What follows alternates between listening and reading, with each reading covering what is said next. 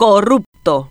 La designación de Estados Unidos al vicepresidente Hugo Velázquez y a Juan Carlos Duarte como significativamente corruptos nos sorprende. Todos sabíamos de los fuertes indicios, pero tan acostumbrados estamos a que los corruptos ostenten el poder público con impunidad, que recién cuando nos lo refriegan en la cara desde afuera pareciera indignarnos. La Embajada de Estados Unidos hizo más por el turismo interno en 10 días que lo que la Senatur hizo en 10 años, decía un tuitero. Y se sumaba a la serie de memes que en estos días nos hicieron descoser de la risa. No está mal tomar con humor lo que nos pasa, sobre todo cuando vivimos en un país que se presta para la joda y al que nuestras propias autoridades no toman en serio.